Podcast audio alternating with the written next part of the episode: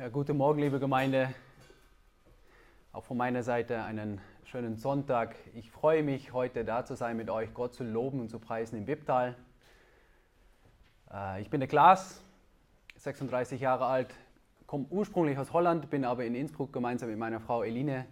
Wir möchten dort gemeinsam den Herrn dienen und unser Ziel ist auch, dass viele Leute dort zum Glauben kommen, weil der Herr Jesus ist auferstanden und das möchten wir mit denen feiern. Und wir haben, glaube ich, dasselbe Anliegen, wie ihr das auch habt. Und noch kurz zur Ermutigung, als wir gehört haben, dass hier ihr offiziell gestartet haben, dann haben wir auch wirklich in der FEG, wo, wo wir sind und wo ich dienen darf, haben wir auch gefeiert und wir, wir beten auch oft für euch. Ähm, diesen Dienstag haben wir noch Gebet und Lobpreis gehabt und dann haben wir auch bewusst wieder für euch gedankt und auch gebetet. Genau, es ist schön, dass jetzt so selber miterleben zu dürfen und zu sehen, was der Herr hier tut. Ich möchte selber auch noch gerne kurz beten. Herr Jesus, danke dir, dass du lebst. Danke dir, dass du uns gezeigt hast, wer der Vater ist, wie der Vater ist, wie du drei einige Gott bist. Es ist einfach herrlich. Ich bete um offene Herzen. Ich bete, dass du mich verwendest, dass wir nachdem wir dein Wort gehört haben, dass wir ein Loblied in unserem Herzen haben, dass wir dich groß machen können. Und danke dir, dass du Markus den Auftrag gegeben hast, das einfach aufzuschreiben, was er aufgeschrieben hat. Und dass wir es lesen können und dass wir dann auch so kosten können, wie gut und wie herrlich du bist. Amen. Also ich habe gehört, ihr seid auch mit, mit dem Markus-Evangelium beschäftigt, genauso wie wir auch in der FEG. Und wir stellen uns fast bei jedem Predigt diese zwei Fragen, wo wir meinen, dass Markus eigentlich auch diese zwei Fragen stellt und immer wieder beantworten möchte. Das erste ist, wer ist eigentlich Jesus? Und das zweite ist, wie sollen wir auf ihn reagieren? Wer ist Jesus und wie sollen wir auf ihn reagieren?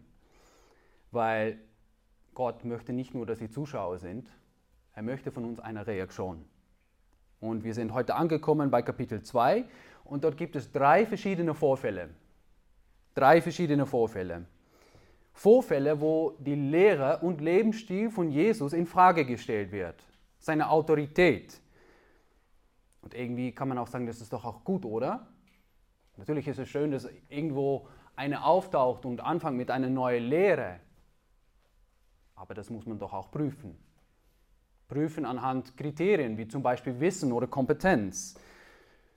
Und in unsere, unsere Verse bekommt Jesus deswegen dreimal die, eine scharfe Frage. Warum oder wieso? Wieso machst du das? Eine Frage, glaube ich, die immer wieder die Situation angespannt macht.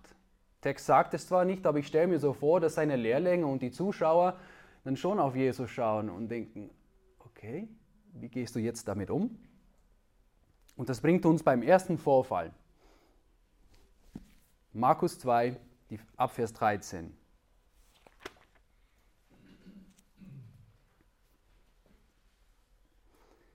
Da ging er, Jesus, wieder an den See hinaus, und die ganze Menge kam zu ihm, und er lehrte sie. Und als er vorüberging, sah er Levi, den Sohn des Alpheus, an der Zollstätte sitzen. Und er sprach zu ihm, Folge mir nach. Und er stand auf und folgte ihm. Und es geschah, als er in dessen Haus zu Tisch saß, dass auch viele Zöllner und Sünder sich mit Jesus und seinen Jüngern zu Tisch setzten. Denn es waren viele, die ihm nachfolgten. Und als die Schriftgelehrten und die Pharisäer sahen, dass er mit den Zöllnern und Sündern aß, sprachen sie zu seinen Jüngern, warum isst und trinkt er mit den Zöllnern und Sündern? Als Jesus es hörte, sprach er zu ihnen, nicht die Starken brauchen den Arzt, sondern die Kranken. Ich bin nicht gekommen, Gerechte zu berufen, sondern Sünder zu Buße.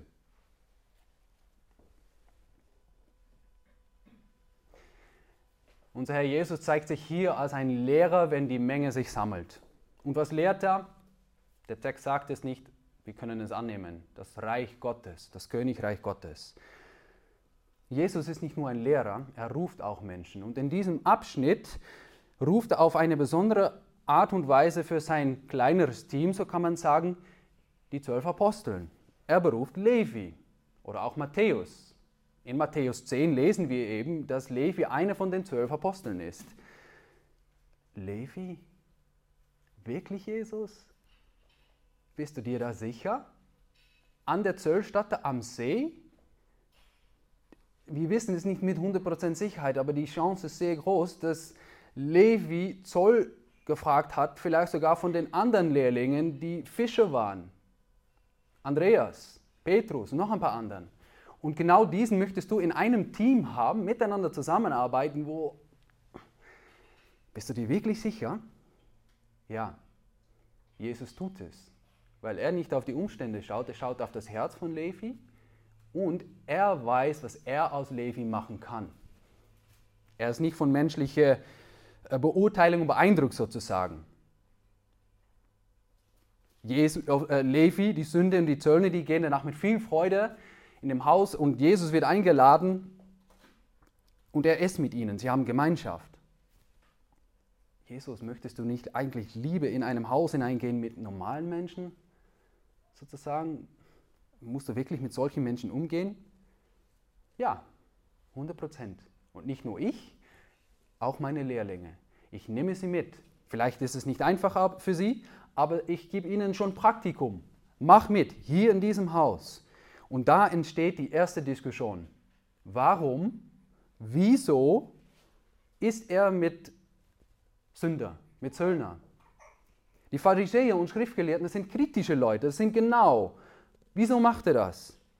Das sind ja Leute, die mit ihren bloßer Anwesenheit das Land verschmutzen. Das, das weiß er doch.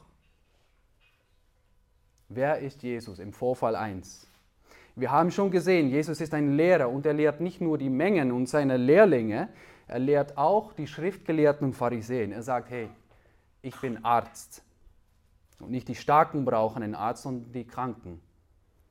An und für sich ist das schon eine Rechtfertigung für was er macht, mit Sünde umzugehen. Und irgendwie ist es zur gleichen Zeit auch eine Kritik. Die Leute brauchen Hilfe. Wieso ist keine andere Person hingegangen?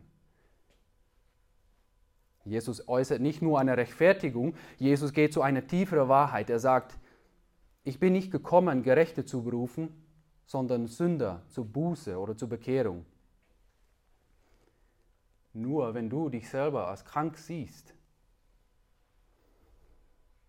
als Sünde siehst, dann kann Jesus dir helfen.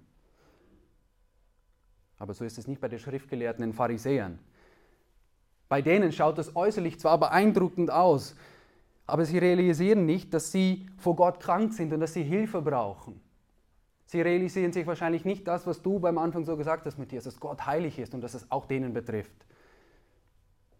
Jesus sagt, die Kranken sind in dem Sinne die Gesünden, weil sie wissen, dass sie Hilfe brauchen. Und das Neue Testament macht klar, da gibt es keine Ausnahmen. Das betrifft alle Menschen über die ganze Welt, das betrifft auch uns heutzutage. Ja, okay, aber hat Jesus Autorität? Ist er vielleicht nicht doch daneben und haben die Schriftgelehrten und Pharisäen vielleicht nicht doch recht? In Matthäus 9 sagt Jesus noch etwas dazu. Er sagt dann auch, geht aber hin und lernt, was das heißt. Ich will Barmherzigkeit und nicht Opfer. Uh, das ist so schmerzhaft. Jesus gibt die Lehrer des Volkes Hausaufgaben. Geht hin und lies mal nach. Er bezieht sich auf Hosea 6, Vers 6. Das haben sie gemeinsam. Das ist ihre Autorität, das Alte Testament. Geh mal hin, les nach. Also ja, Jesus hat recht. Wie sollen wir reagieren? Gibt es Menschen, mit denen du gerne nicht umgehst oder nicht gesehen werden möchtest? Wenn das der Fall ist, aus welchen Gründen?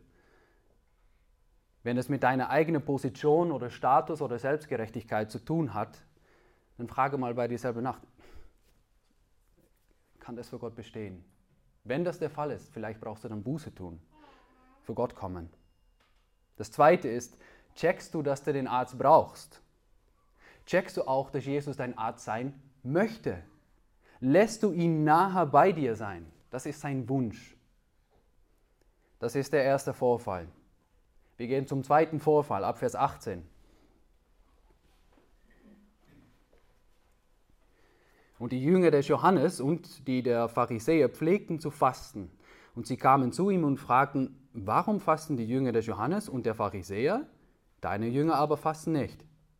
Und Jesus sprach zu ihnen, können die Hochzeitsgäste fassen, solange der Bräutigam bei ihnen ist? Solange sie den Bräutigam bei sich haben, können sie nicht fasten.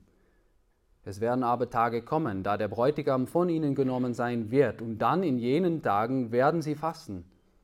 Und niemand näht einen Lappen von neuem Tuch auf ein altes Kleid, sonst löst sein neuer Flicken sich ab vom alten und der Riss wird schlimmer.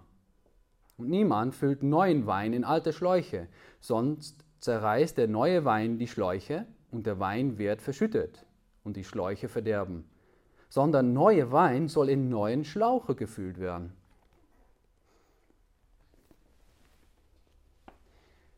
Diesmal gehen die Fragensteller direkt auf Jesus zu, nicht auf seine Lehrlinge. Auch die Lehrlinge von Johannes. Warum die Lehrlinge von Johannes? Wir wissen es nicht, ich zumindest nicht. Jedenfalls kann es gut gemeint sein. Ein guter Brauch ist immerhin doch ein guter Brauch. Und wieder verhält Jesus sich wie ein typisch jüdischer Lehrer. Anstatt dass er direkt eine Antwort gibt, erzählt er eine Geschichte und stellt selber eine Frage. Und das tut er, um uns, die Zuhörer, zu verlagern in eine ähnliche Geschichte, da Wahrheiten zu entdecken und dann zurückzukommen zu der tatsächlichen Situation. Er sagt, hey, Hochzeitsgäste fasten doch nicht, wenn Matthias, stell dir vor, du, du bist ja vor kurzem, hast du geheiratet und an dem Tag komme ich bei deiner Hochzeit und sage, hey, ich faste. Vielleicht, ich bin ja frei, das zu tun, aber klug, weise, praktisch ist es vielleicht nicht. Ich kann hier nicht wirklich mitfeiern. Und vor allem, wenn eine Hochzeit noch länger dauert, dann tut man nicht fasten. Die Antwort ist klar, nein, das tut man nicht. Wer ist Jesus? Indirekt sagt er, ich bin der Bräutigam.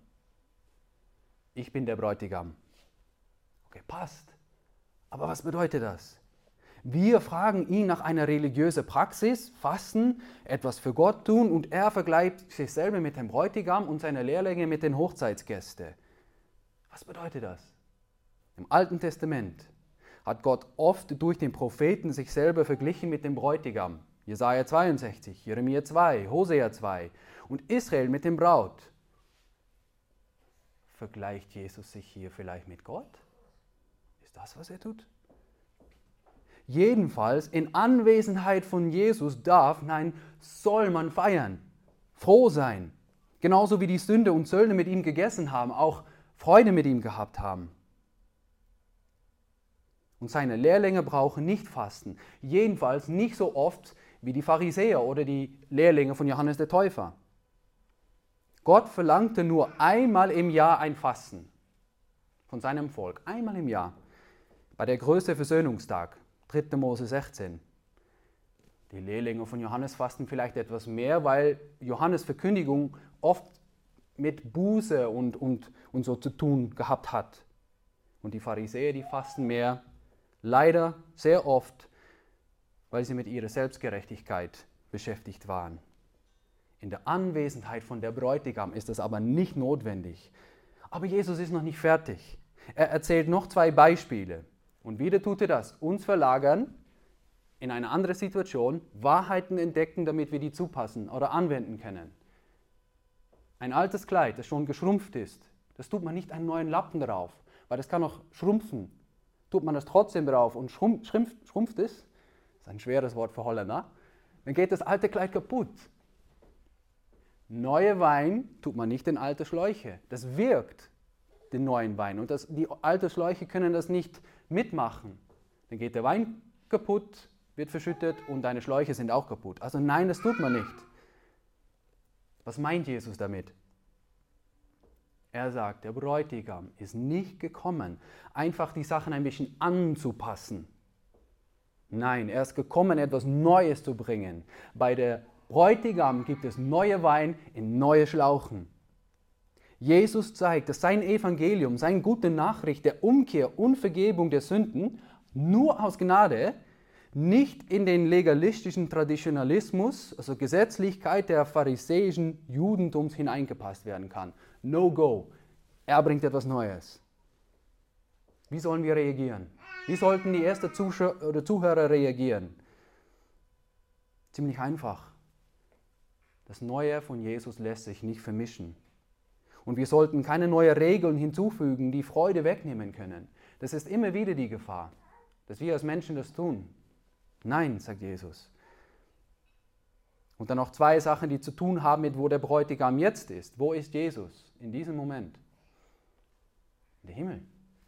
Er ist nicht leiblich anwesend auf der Erde. Und er sagt, jetzt können wir fasten. Wenn der Bräutigam weg ist, können wir fasten. Und wir wissen vom Neuen Testament, dass die ersten Lehrlinge auch immer mal wieder gefastet haben. Das ist ein Hinweis, dass wir tatsächlich diesen Praxis verwenden können. Vielleicht auch sollen. Es ist gut. Und das Zweite ist, dass wir warten können mit Hoffnung, weil der Bräutigam kommt wieder. Es wird eine Hochzeit geben. Das hat er versprochen. Und alles, was Gott bis jetzt versprochen hat, hat er geschafft. Er wird kommen. Wir gehen zum dritten Vorfall. Und dort wird es angespannter als vorher. Ab Vers 23.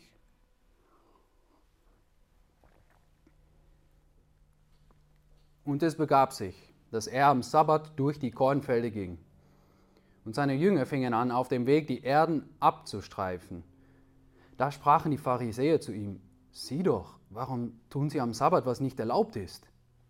Und er sprach zu ihnen, habt ihr nie gelesen, was David tat, dass er Mangel litt und er und seine Gefährten Hunger hatten, wie er zur Zeit des Hohenpriesters Abjatar in das Haus Gottes hineinging und die Schaubrote aß, die niemand essen darf als nur die Priester, und auch denen davon gab, die bei ihm waren?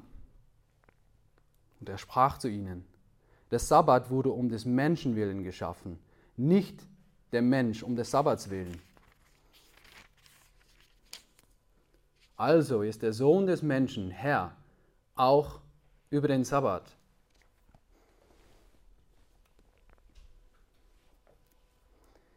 Also hier wird es heiß. Hier wird es wirklich heiß. Der Schabbat, Sabbat und wie es zu halten, wie zu feiern. Wie oft hat Gott im Alten Testament durch die Propheten gesagt, liebe Leute, mein Sabbat, mein Ruhetag ist euch einfach wurscht. Okay, Jesus ist mit Sünder. Er fastet nicht so oft, wie wir gerne sehen möchten. Und seine Lehrlinge nicht. Aber er bricht sogar den Sabbat. Hier haben sie Jesus im Griff. Hier haben sie ihm entlarvt, das falsche Lehrer, ohne Autorität, oder? Und Jesus? Jesus steht da als Hirte von seinen Schäfchen. Er schützt sie. Und er teilt jetzt geistliche Nahrung aus an die Pharisäer, an die Lehrlinge und auch an uns. Habt ihr nicht gelesen? Wieder so peinlich. Habt ihr nicht gelesen? Jesus bezieht sich auf die Autorität des Alten Testamentes. Natürlich haben sie gelesen, Tag und Nacht, aber sie haben nicht verstanden die Schaubrote, die durfte niemand essen, außer die Priester. Das wissen wir. 3. Mose 24. Und wer aß sie, sagt Jesus sozusagen? Und wer gab es seinen Männern? David. Es geht darum, dass David eine Notvollmacht über heilige Dinge ausübte. Okay, passt. Der ist doch kein David, oder? Jesus ist doch kein David. Jesus geht weiter. Sabbat wurde um den Menschen willen geschaffen, nicht der Mensch um des Sabbats willen. Er sagt, ihr habt die Sachen einfach umgedreht.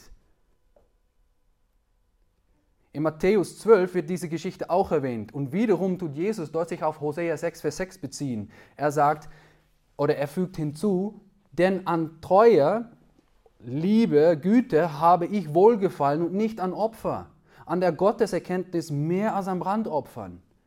Jesus sagt, ihr dient dem Gesetz und damit euch selbst, anstatt Gott zu dienen.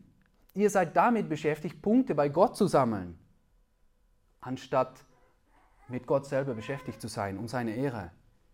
Ihr kennt Gottes Charakter nicht wirklich. Jesus hat Probleme mit dem Bodenpersonal. Jesus liebt sie aber. Jesus liebt die Pharisäer und will auch, dass sie erkennen, dass sie Sünde sind und Hilfe brauchen. Aber er hat Probleme damit, dass sie sich über den Gesetz stellen, es falsch verwenden und andere Leute einen schweren Last auflegen. Was ist eigentlich die Sabbatsruhe? Im vierten Gebot von den zehn Gebote. zehn Worte von Gottes Bund mit seinem Volk, gebietet er einen Tag der Ruhe. Und das Ziel von diesem Tag sind eigentlich zwei Sachen. Das erste ist, dass man an diesem Tag die Liebe zu Gott und anderen zu fördern. Und das zweite ist, die Abhängigkeit von Gott zu lernen, statt Punkte bei Gott zu sammeln. Abhängigkeit von Gott. Mal nicht arbeiten. Nicht, ich weiß nicht, wie viele Stunden eine Woche und Sonntag noch dazu. Nein, Gott gibt seinen Segen. Gott möchte Ruhe geben. Es ist von ihm abhängig, nicht von wie viele Stunden wir arbeiten. Und vor allem wir Männer tun uns manchmal schwer damit. Ich, ich auch. Ich finde es cool, wenn ich am Ende der Woche wieder mein, meine Sachen notiert habe, so, oh, diese Woche 60 Stunden. Manchmal ist da so ein falsches Denken, dass ich es schaffen muss. Na, Gott sagt, natürlich, du sollst arbeiten, du sollst fleißig sein, aber im Endeffekt ist alles von mir abhängig und ich schenke dir einen Ruhetag. Und das Verbot an diesem Tag ist Arbeit. Und da gibt es ein paar Richtlinien im Alten Testament, aber nicht ganz viel spezifische Details.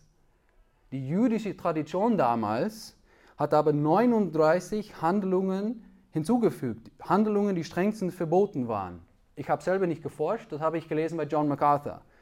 Er gibt einige Beispiele, ein Zitat. So durften die Schriftgelehrten an einem Sabbat nicht ihre Stifte, Schneider nicht ihre Nadeln und Studenten nicht ihre Bücher mitnehmen. Dies könnte sie dazu verleiten, am Sabbat zu arbeiten. Außerdem war es verboten, etwas zu tragen, das schwerer war als eine getrocknete Feige. Wenn ein Gegenstand in die Luft geworfen wurde, musste er mit derselben Hand aufgefangen werden. Es durften keine Insekten getötet werden. Es durfte keine Kerze oder Flamme angezündet oder gelöscht werden. Baden war nicht erlaubt, da Wasser auf den Boden verschüttet werden und ihn versehentlich waschen könnte. John MacArthur. Auf diese Art und Weise haben die Pharisäer, die haben den Sabbat zu einem schweren Last gemacht.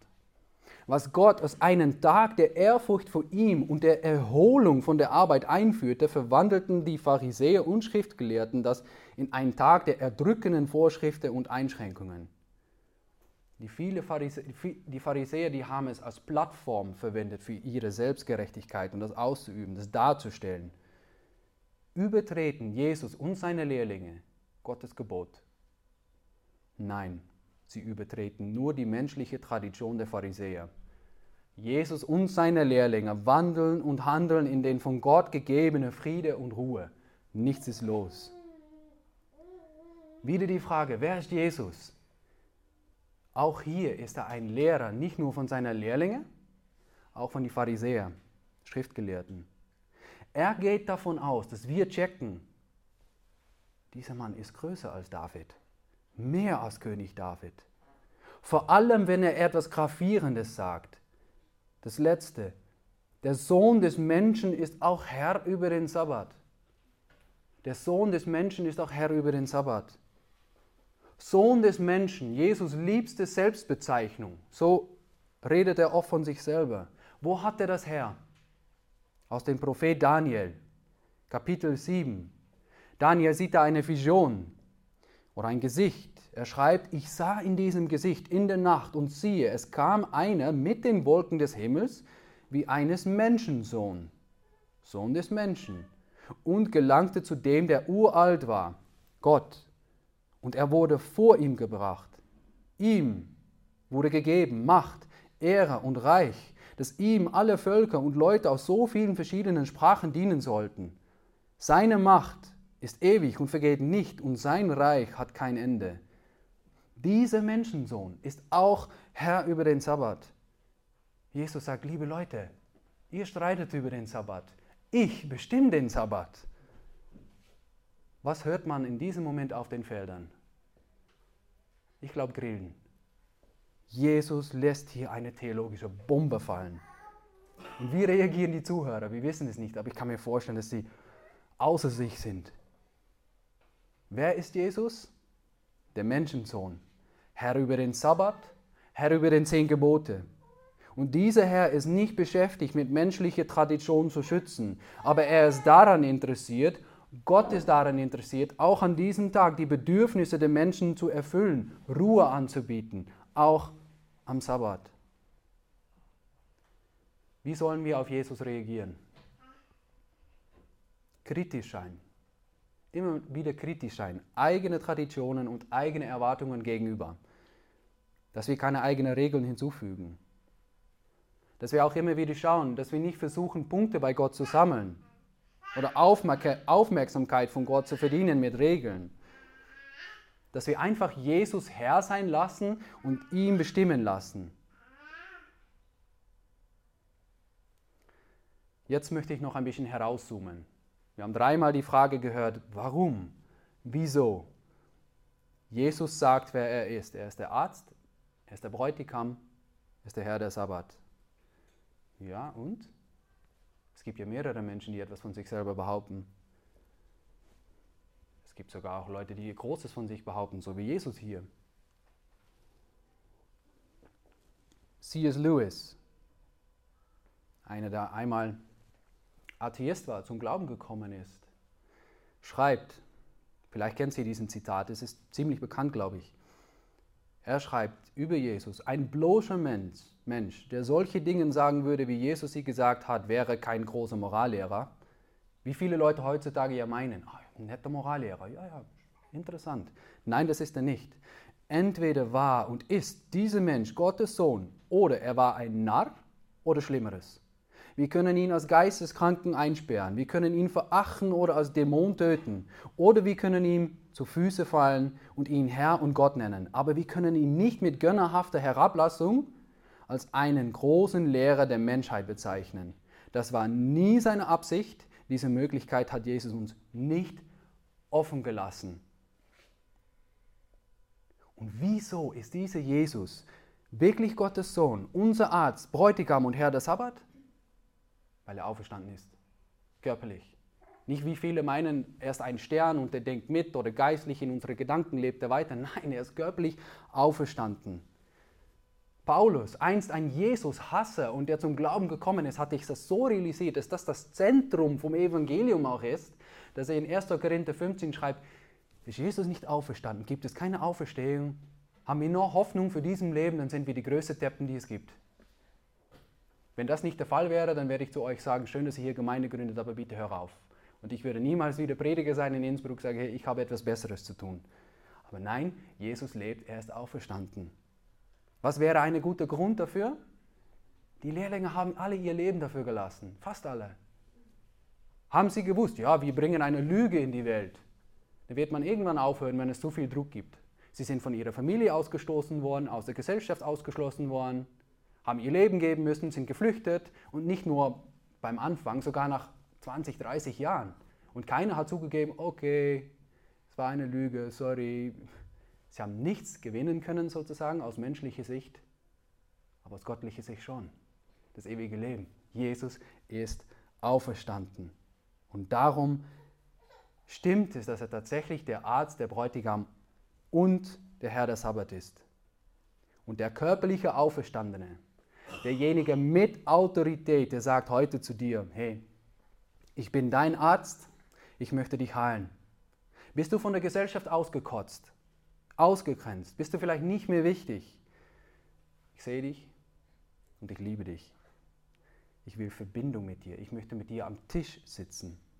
Du brauchst nur erkennen, dass du es selber nicht schaffst, dass du es selber nicht verdienst bei Gott, dass ich es für dich tue. Wenn du das realisierst, hey, und mich annimmst, dann bekommst du Heilung für die Seele, das ewige Leben. Dieser Auferstandene spricht zu dir, ich bin dein Bräutigam. Ich komme wieder. Ich hole meine Braut, die Gemeinde. Und jetzt darfst du schon Vorfreude haben. Wir werden miteinander gemeinsam feiern, gemeinsam sein. Ich, der Auferstandene, bin der Herr der Sabbat und ich sage zu dir, nach der Hochzeit werden wir eintreten in Gottes Ruhe. Hebräer 4 dann ist Gottes Reich völlig da, dann gibt es keinen Schmerz mehr, kein Leid mehr und kein Tränen mehr. Welch ein Freund ist unser Jesus. Amen.